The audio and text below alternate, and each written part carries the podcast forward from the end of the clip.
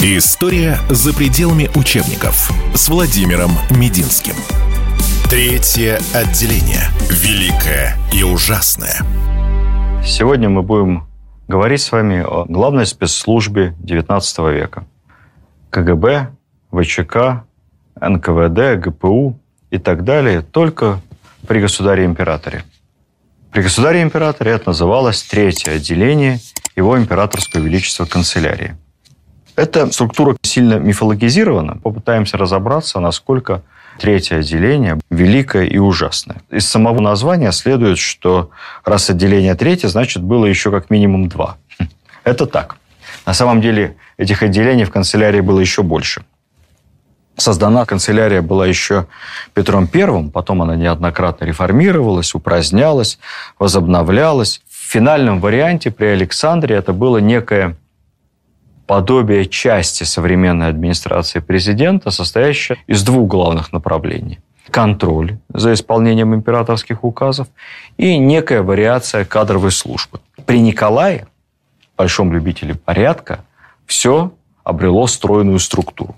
Итак, первое отделение следило за выполнением высочайших повелений, готовило бумаги для доклада императору, а также ведала кадрами. Ну, собственно, первое отделение, то есть это контроль, делопроизводство и кадры. Второе отделение было призвано организовать работу по систематизации законов или их кодификации. Кстати сказать, знаменитый Спиранский был как раз при Николае главноуправляющим вторым отделением. Второе отделение – это, как сейчас, Минюст и государственное правовое управление президента. Помимо этого, естественно, функции Госдумы и Совета Федерации со всех их вместе взятыми юристами и юридическими службами, тогда парламента не было, тоже перепадали второму отделению. Дальше третье отделение. По замыслу Бенкендорфа, который представил проект Николаю Первому, это была специализированная структура, занимающаяся вопросами госбезопасности и одновременно сбором и анализом информации о состоянии умов в стране, то есть состоянии общественной жизни. Это был Всеимперский центр изучения общественного мнения, также впервые появившийся. Напомню еще раз, что по легенде на просьбу Бенкендорфа дать инструкцию для третьего отделения император протянул ему белоснежный платок, чтобы вытирать слезы несчастных, со словами «Вот тебе моя инструкция».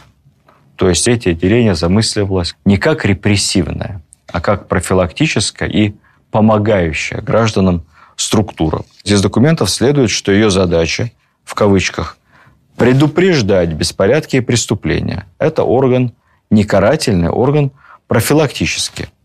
Также его задача негласный надзор за деятельностью госучреждений, чиновников и местных органов власти.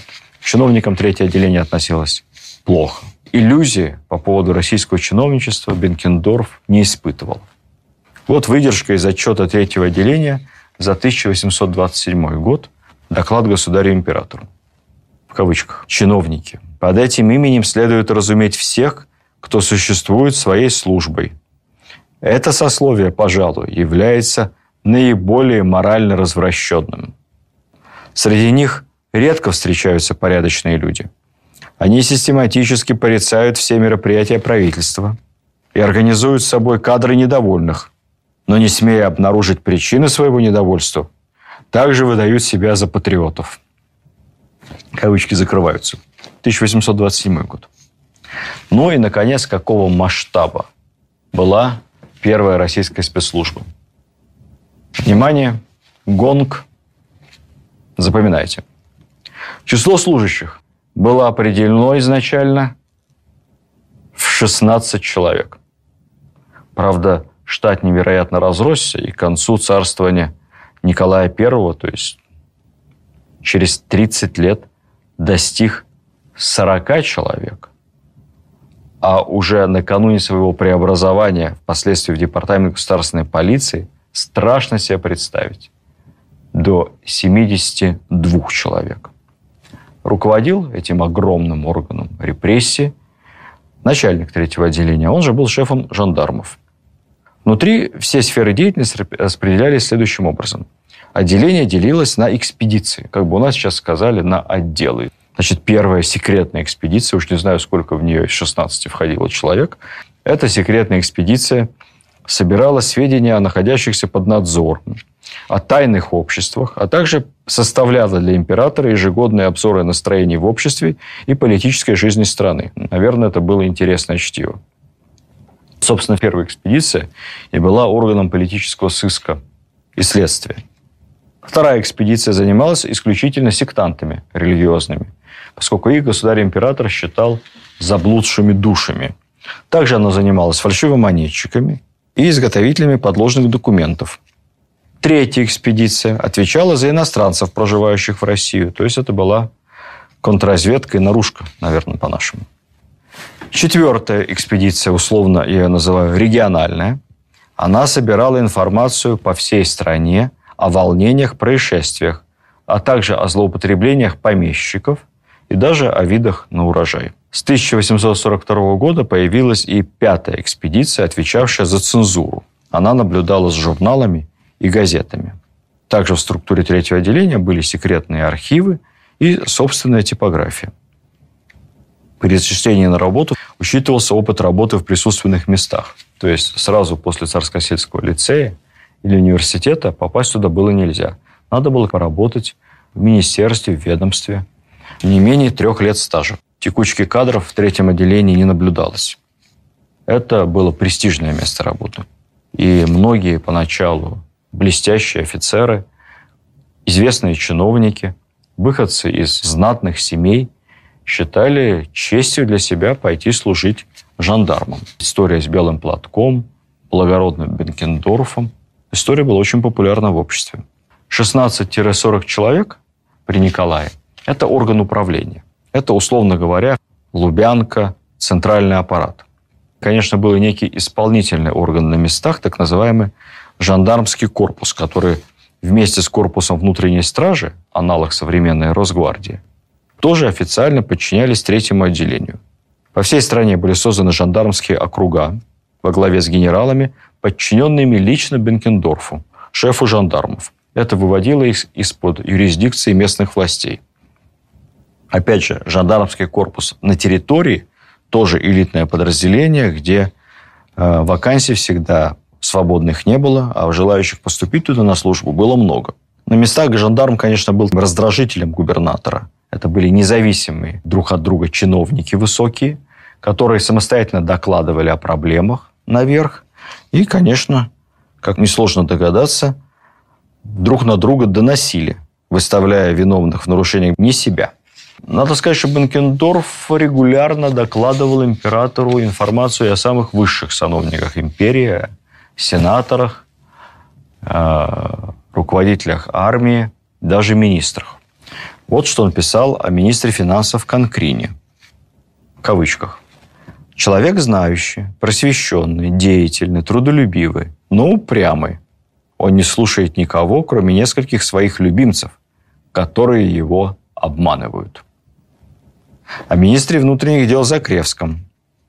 Деятелен и враг хищения, но совершенный невежа. Военный министр граф Чернышов. По мнению третьего отделения, в кавычках, пользуется печальной репутацией.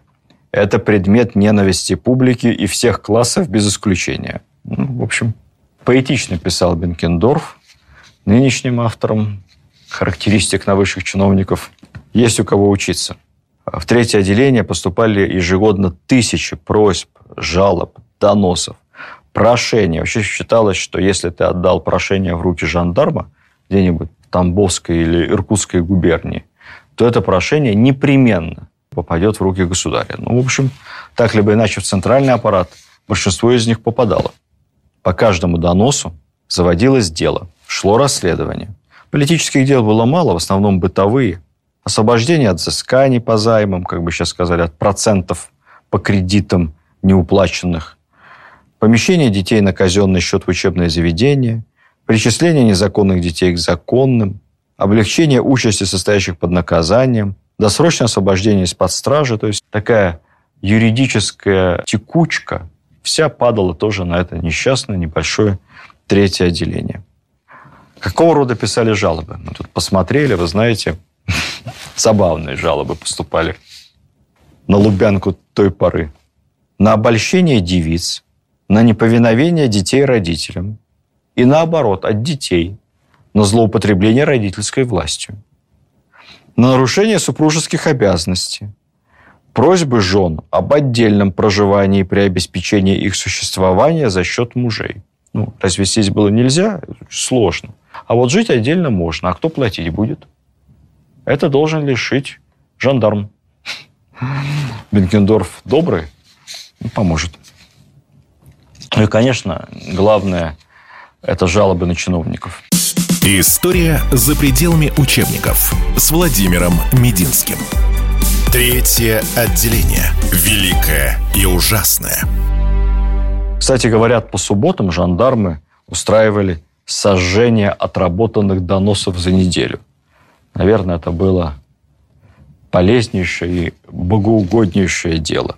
Видите, у нас на этой встрече с вами, на этой беседе совершенно нет музейных предметов. А их потому что нет. Одни только книги, какие-то списки, записки о работе третьего отделения. Было много слухов о списках секретных агентов, которые проникли во все сферы общества и в каждом литературном кружке, и в каждом дворянском собрании, и в каждом классе в университете, и в каждой гимназии обязательно тайные шпики, агенты голубых мундиров. И вы мундиры голубые это. И ты им преданный народ. Все эти щупальца Бенкендорфа были повсюду. Знаете, сколько не искали, сколько не рылись по архивам, никаких, к сожалению, или к счастью для нашей страны, шпионских списков секретных агентов третьего отделения так обнаружить и не удалось. Ну или они были очень секретные, немедленно уничтожались по субботам, еженедельно путем сожжения. Или этих секретных агентов было так мало, что, в общем, вести по ним отдельный архив не было никакой целесообразности.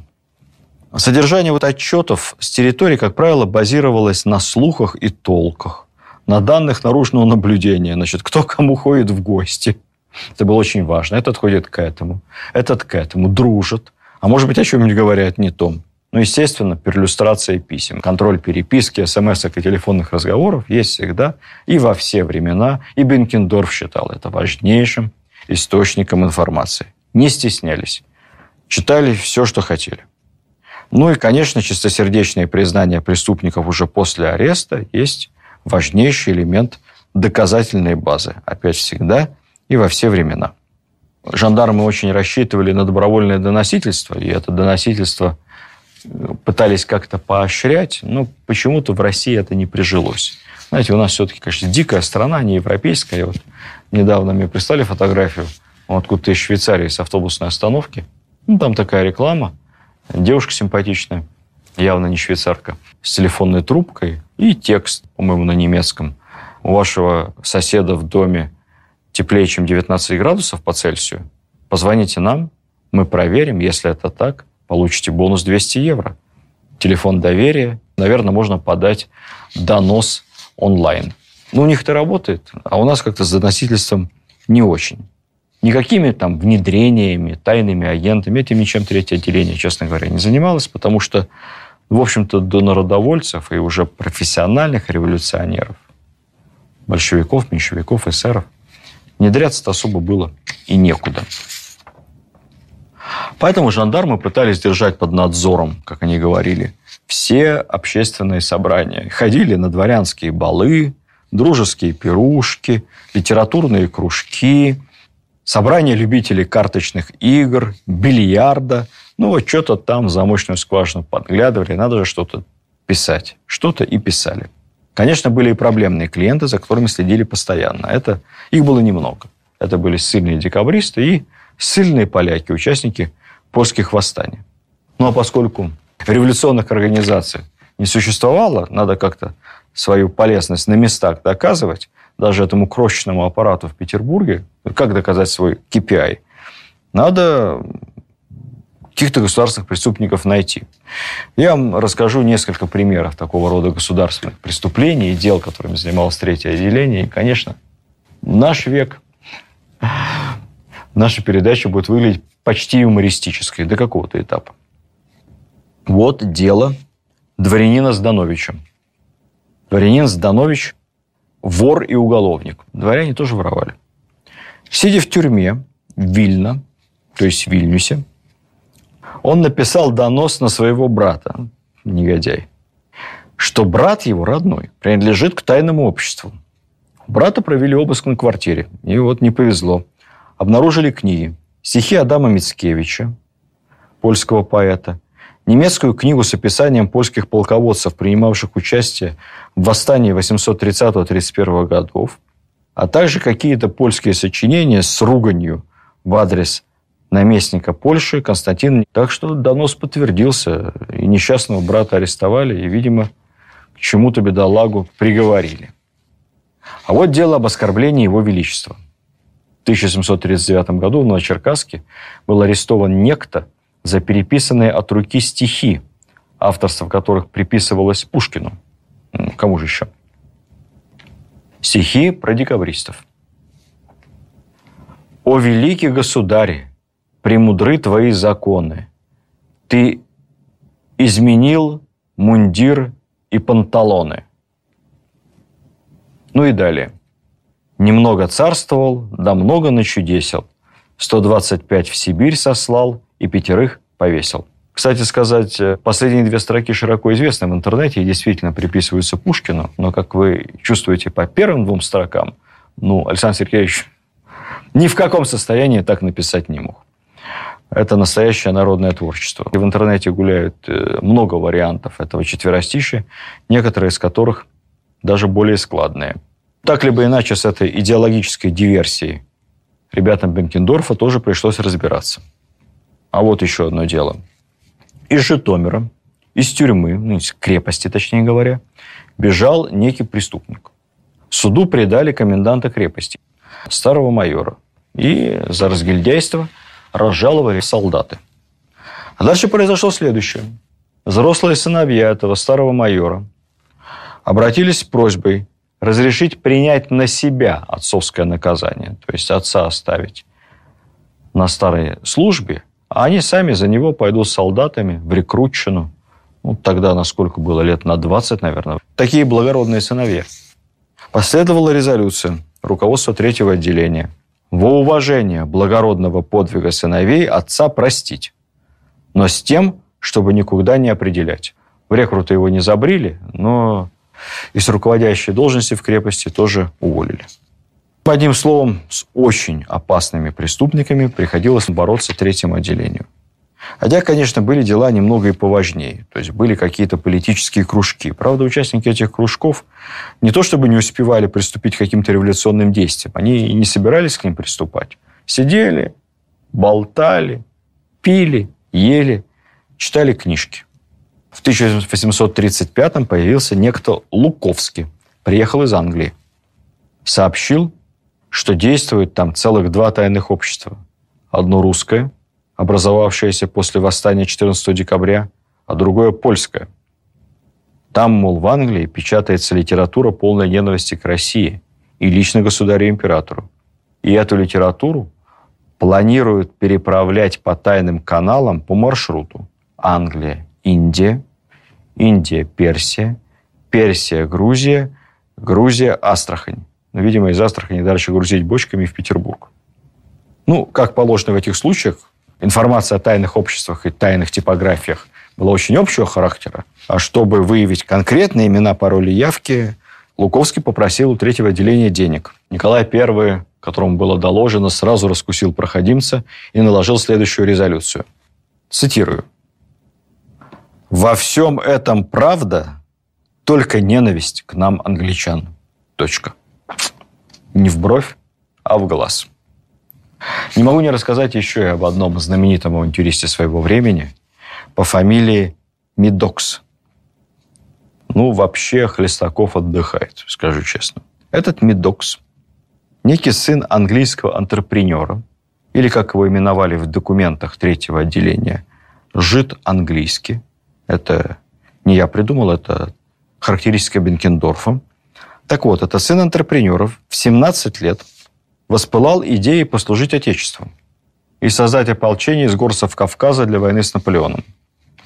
С этой целью Он сфабриковал сам себе документы на имя адъютанта, министра полиции, поручика гвардии, флигель-адъютанта и бог знает кого там еще. И с этой пачкой мандатов, выдав себе неограниченные полномочия от имени военного министра и министра финансов, поехал на Кавказ. Там по этим документам, ну, народ доверчивый у нас, верит бумагам с печатью исторически, получил где-то 10 тысяч рублей, немаленькие деньги, и с ними скрылся в целях ревизии войск. Понятно, что никого он там не ревизировал, пьянствовал, его хорошо принимали, естественно, с такими бумагами. И когда в столицу стали уже поступать первые отчеты о действиях этого самозванного ревизора, его арестовали и за проделки отправили в Шлиссельбург, ни много ни мало, на 14 лет. Однако после воцарения Николая I амнистировали. Амнистировали, он, опять же, сделал себе фальшивый паспорт, сбежал куда-то в Одессу, из Одессы еще куда-то написал царю несколько писем с обвинениями во всех грехах. Не за то его посадили. Короче, поймали, опять сослали в Сибирь, в Иркутск. Он не успокоился. Медокс в Иркутске стал следить не абы за кем, а за губернатором. Губернатором в Иркутске в то время был бывший видный декабрист, один из основателей Союза спасения. Вас отсылаю к нашему разговору о декабристах. Александр Муравьев. Точнее говоря, не губернатором он был, а городничим. История за пределами учебников с Владимиром Мединским. Третье отделение. Великое и ужасное. Медокс писал на Муравьева доносы в третье отделение. Он якобы выкрал у Муравьева документы, правда, слал не сами документы, а вольное изложение этих документов от руки после расшифровки. Где-то он их там расшифровал и переписал из которых яствовало, что в столицах существует общество тайное, продолжающее дело декабристов. И всем этим из Иркутска руководит Муравьев. Это заинтересовало Бенкендорфа. Медокса вызвали, представили к нему жандарма и отправили его в Москву. Ну, почему в Москву? Потому что он говорил, что главное декабристское общество в Москве. Они все там на балах собираются и чинят новый заговор – против государя-императора. В Москве Медокс в процессе расследования умудрился жениться, ограбил жену, прихватил ее приданное и опять исчез. Однако был жандармами найден, вновь отправлен в Шлиссельбург, где провел еще 22 года, вплоть до смерти Николая. Очень яркий и живучий парень. Чем еще занималось третье отделение? Не поверите, улучшением жизни рабочих. Ими была создана специальная комиссия для исследования быта рабочих людей в столицах. И по инициативе третьего отделения в Петербурге устроена постоянная больница для рабочих. Затем такая же больница была создана и в Москве. Конечно, занимались вопросами культуры. Поскольку декабристов спрашивали, откуда у вас такие шальные сумасшедшие идеи, и они отвечали со ссылками на иностранных философов, публицистов, то был сделан несложный вывод, что иностранная литература вредна, цензуру надо усилить, и лишние публикации переводные иностранных авторов запретить. Был принят так называемый чугунный цензурный устав, правда, ненадолго, через пару лет его сильно смягчили, но так либо иначе, хотя формально цензура была под контролем Минпроса, но реально цензурой занималась спецслужба. Третье отделение. Я не привожу никаких аналогий, я просто вам рассказываю. Цензорами было много очень приличных людей. Писатель Аксаков работал цензором. Тот самый, который «Аленький цветочек». Поэт Глинка, Вяземский, Тютчев. Все это хорошие цензоры. И, в общем-то, наличие таких фамилий в числе служащих третьего отделения говорит нам о чем? О том, что никакого революционного движения в обществе не было. Охранительную позицию государства в основном общество тогда поддерживало. Политические и литературные дела были единичны. Самое известное из них, конечно, дело Чадаева, его философическое письмо, которое было напечатано в 1836 году в журнале «Телескоп», Чадаев, романтический певец национального пессимизма, конечно, шокировал всех, даже Александра Сергеевича Пушкина, достаточно свободомыслящего человека. Телескоп журнал был запрещен. Цензор, пропустивший это письмо, отставлен от службы, а редактора даже сослали куда-то. Чадаева хотели тоже сослать в Сибирь, но заступничеством Бенкендорфа всего лишь поместили под домашний арест и объявили тронувшимся в уме. Вот нас пишут, объявили сумасшедшим. Если бы объявили сумасшедшим, посадили бы в сумасшедший дом. Одев смирительную рубаху, и как там лечили буйных сумасшедших в то время? Вы можете догадаться. Ничего подобного. Чадаева всего лишь на некоторое время оставили под домашним арестом с обязательным ежедневным визитом к нему за казенный счет. Доктора, который справлялся о его здоровье, главным образом здоровье ментальным. Вот что писал Бенкендорф по поводу статьи Чадаева. Статья сия возбудила в жителях московских всеобщее удивление. В ней говорится о России, о народе русском, его понятиях, вере, истории с таким презрением, что непонятно даже, каким образом русский мог унизить себя до такой степени, чтобы нечто подобное написать. Подобная статья не могла быть написана соотечественником, сохранившим полный свой рассудок. Его Величество повелевает, дабы вы поручили лечение его искусному медику, вменив всему последнему в обязанность непременно каждое утро посещать господина Чадаева, и чтобы сделано было распоряжение, дабы господин Чадаев не подвергал себя вредному влиянию нынешнего сырого и холодного воздуха. Сидел в промозглую погоду дома. Ну и еще из литературных дел. Лермонтов, дерзкое, по тем временам возмутительное стихотворение «На смерть поэта», ссылка на Кавказ, ну, правда, ненадолго, благодаря заступничеству богатой бабушки, вскоре Михаила Юрьевича вернули.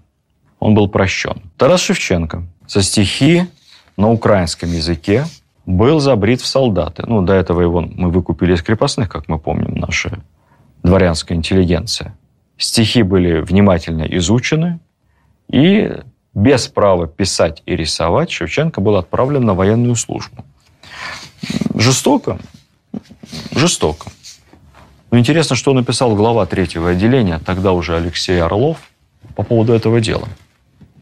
Стихами сиими в Малороссии могли посеяться и укорениться мысли о возможности существования в виде отдельного государства, что возмутительно. Не откажешь Алексею Орлову проницательности.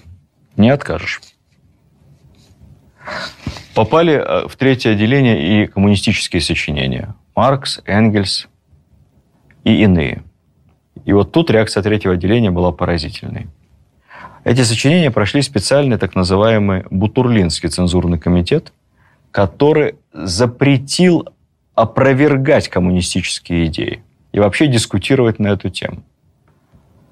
Какое было объяснение? Ибо в процессе полемики приходится излагать, кавычки открываются, и самые правила этих систем, имеется в виду коммунистических систем, марксистских учений излагая и самые правила этих систем ложные для ума зрелого и благонамеренного, но вредные в чтении людей легкомысленных. Шикарно, не правда ли? То есть умный человек, опытно образованный, поймет, что это все белиберда, то, что пишут коммунисты. А вот молодой, легкомысленный может взять это на веру. Поэтому лучше мы это вообще не будем ни комментировать, не опровергать, не обсуждать. Мы коммунистические идеи будем не замечать. Ну, для того времени весьма тонкий подход. Я повторюсь, что Бенкендорф и Алексей Орлов не вникали в оперативную работу. Для этого у них были заместители. Заместители толковые. При Бенкендорфе это главным образом был Максим фон Фок. Я почему упоминаю эту фамилию? Она достойна памяти интересующихся историей спецслужб, потому что, собственно, Максим фон Фок старый полицейский волк, он был директором канцелярии Министерства внутренних дел, он и придумал создание третьего отделения. Он написал записку Бенкендорфу через несколько месяцев после восстания декабристов относительно создания некой высшей полиции.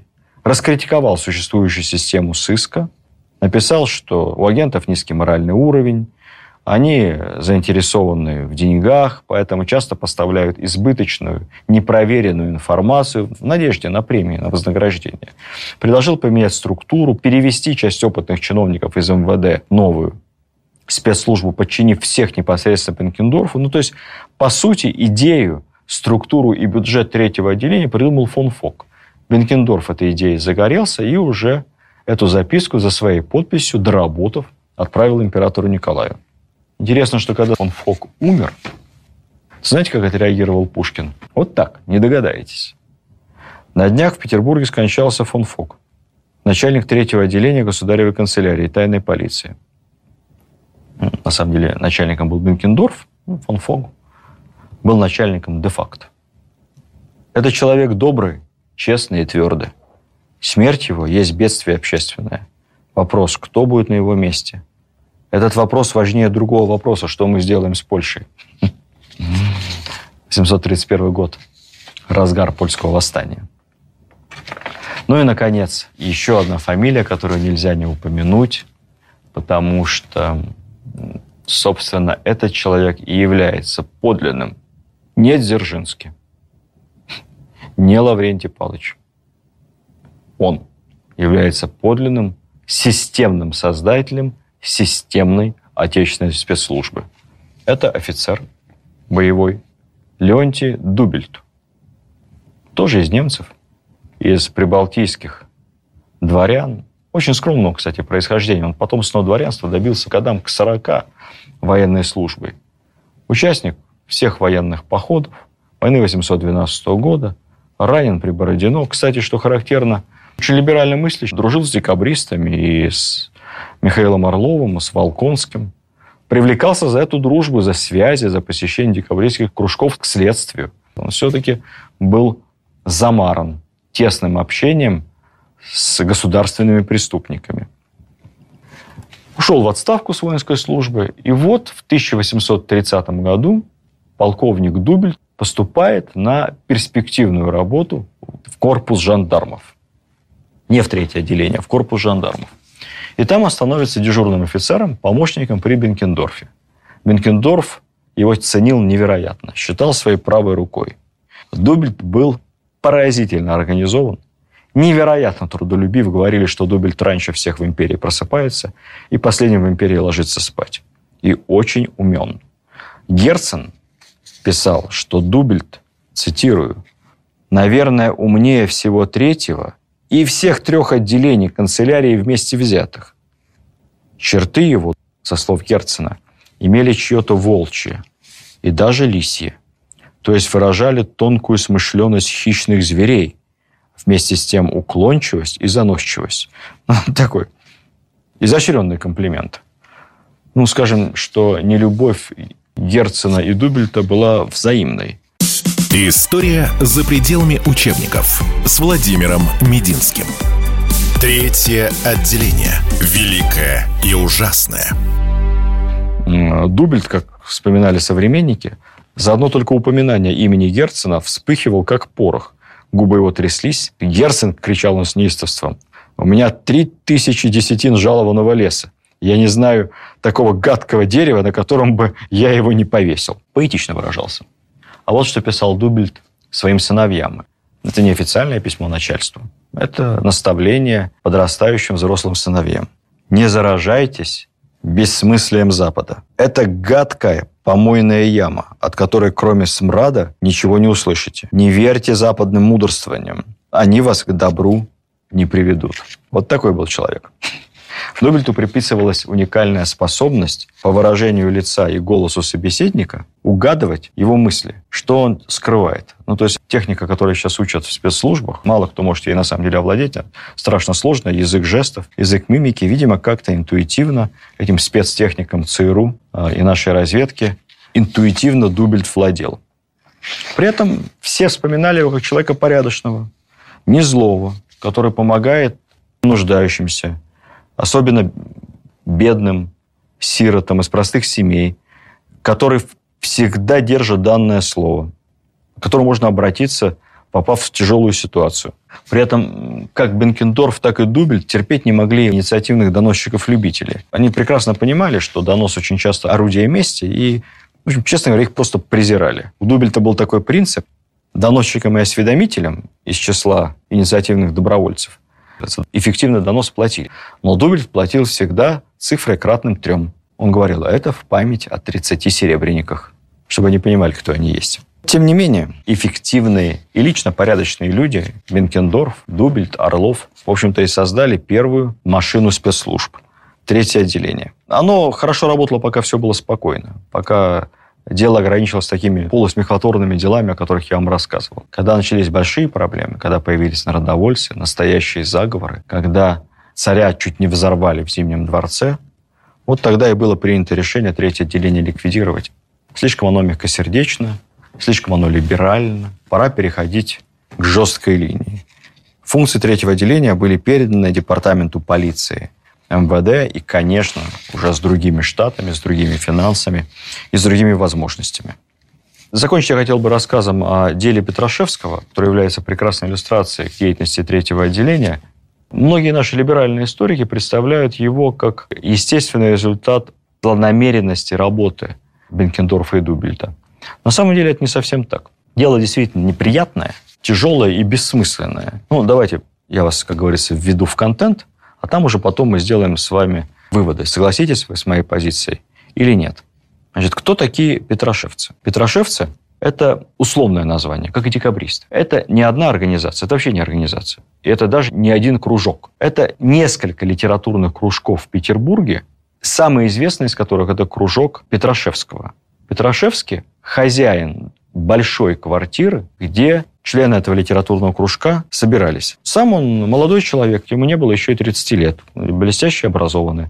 Выпускник, кстати, Царскосельского лицея. Хотя он после Царскосельского лицея, который приравнивался к высшему образованию, уже мог пойти работать в любое министерство, он, тем не менее, поступил еще и закончил юрфак Московского университета. То есть глубоко образованный человек. Работал в МИДе. Отец – знаменитейший хирург, он даже пытался спасти Милорадовича, смертельно раненого. А хирург, военный медик, который дослужился, представьте себе, до генеральского чина. Очень уважаемый. После отца Михаил Петрашевский наследовал огромную квартиру в Петербурге. Квартира большая, собираться в ней удобно, и друзья его, единомышленники, сослуживцы собирались, обсуждали разного рода прогрессивные политические идеи. Называлось это «Пятница у Петрашевского», поскольку собирались они после работы вечером по пятницам. Среди самых известных посетителей литературных пятниц Николай Данилевский, автор интереснейших книги, всем рекомендую почитать, кто не читал, и очень актуально звучащие и сегодня «Россия и Европа». Запомните это имя. Это, конечно, Федор Михайлович Достоевский. Это другой известный писатель той поры Алексей Плещеев. И это даже Салтыков-Щедрин. Всего посетителей всех этих литературных кружков, не только Петрашевского, следствие потом насчитает более 150 человек. Ужинали, общались, обменивались мыслями по поводу модных тогда социалистических теорий социалиста-утописта Фурье. Была большая библиотека у Петрашевского. Ну, надо сказать, что библиотека в основном запрещенных на тот момент цензурой книг. Пропагандировали среди э, товарищей социалистические и материалистические идеи. Любые насильственные действия Петрошевцы отрицали, революции, мятежей не замышляли, но говорили о том, что необходимо отменить крепостное право, необходимо провести реформы.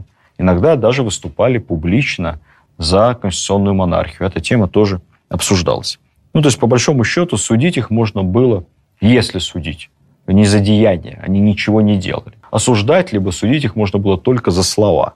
Ну, а слова, ну, кто тогда не говорил о о необходимости реформ. Сам Николай говорил, сам Бенкендорф был противником крепостного права. Да, собственно, все третье отделение считало, что крепостное право, как мы с вами э, на прошлой встрече обсуждали, есть пороховой склад, заложенный под государством. Так бы все это и закончилось, наверное, общими разговорами, если бы в литературный кружок Петрашевского не проник один полицейский агент, не сотрудник третьего отделения. Это был сотрудник полиции. И этот инициативный полицейский агент Слушал и записывал, слушал и записывал, слушал и записывал. Написал огромный-огромный донос. Из управления полиции, дело политическое, попало к Дубельту в третье отделение. Дубельт доносу хода не дал. Он посчитал это все глупостями и чепухой. Однако дело так либо иначе приобрело звучание. Министр внутренних дел лично стал эту историю продавливать, что, мол, это опасный заговор. Предполагалось, что все это будет доложено в самых черных красках императору. Пришлось тогда третьему отделению проявить инициативу и совместно с полицией, под ее давлением, под давлением Министерства внутренних дел, произвести арест. Арестовывал Петрашевского Дубельт лично. По легенде, Петрашевский, смеясь, попросил Дубельта не смотреть на полке в его квартире в библиотеке. Он говорит, вы знаете, здесь столько запрещенной литературы, вам просто станет дурно, если вы увидите все эти корешки. Ну, Дубль был человек опытный, дурно ему не стало. В общем, в результате постепенно рождается политическое дело. Что вменяется Петрошевцам в вину? Главным образом два пункта. Первый явный – богохульство. Они действительно читают э, вслух, восхищаются, аплодируют очень модному тогда письму Виссариона Белинского Гоголю. Это письмо было официально запрещено, оно содержало резкие высказывания в адрес как самодержавия, так и церкви в первую очередь. Ну и второй пункт обвинения, помимо богохульства, создание революционной организации. Второй пункт был совершенно надуман. Третье отделение попыталось дело все-таки спустить на тормозах. Ничего не получилось. Был создан специальный суд. Возглавлял этот суд брат министра внутренних дел. Брат брату помог. И были вынесены этим специально созданным полувоенным судом невероятные, невероятные для литературного кружка приговоры. 21 человек был приговорен к расстрелу и значительное число к ссылке в Сибирь. Ну, представьте себе, военный мятеж в центре столицы декабристов. Войска стреляют по правительственным войскам. Пять смертных приговоров. Какие-то ботаники, интеллигенты на квартире, ну, читают запрещенное письмо и говорят о необходимости реформ. 21 расстрельный приговор. В числе приговоренных к расстрелу был и молодой военный инженер, подающий надежды писатель Федор Михайлович Достоевский. На тот момент, по-моему, поручику в отставке. Чем объяснить подобную жестокость? Объяснение может быть два. Первое, конечно, борьба спецслужб, то есть МВД против третьего отделения, то лучше защитит императора и Россию. Второе объяснение, самое главное, надо обратить внимание на дату. Все это происходит в 1849 году. Вся Европа накануне была потрясена серией революций, восстаний и мятежей. Вся Европа полыхает. И, конечно, Николай I находится на невероятном взводе. У нас-то ограничилось волнениями в Польше, и все. Но все ждут, не перекинется ли это в Россию. Нет ли в России тайных организаций, которые как-то связаны с европейскими. В конце концов, Бенкендорфу, третьему отделению, удалось смягчить этот безумный приговор. Было решено проучить петрошевцев. Их в белых балахонах зимой вывели на эшафот. Первых трех привязали к столбам, руки за столб, сзади. На голову одевается белый колпак. Сначала над головами их ломаются шпаги, поскольку это дворяне, это так называемая гражданская казнь, лишение дворянского звания и всех гражданских прав. Затем Петрашевский и еще два участника его кружка, привязанные к столбам, и напротив них выстраиваются солдаты с заряженными ружьями.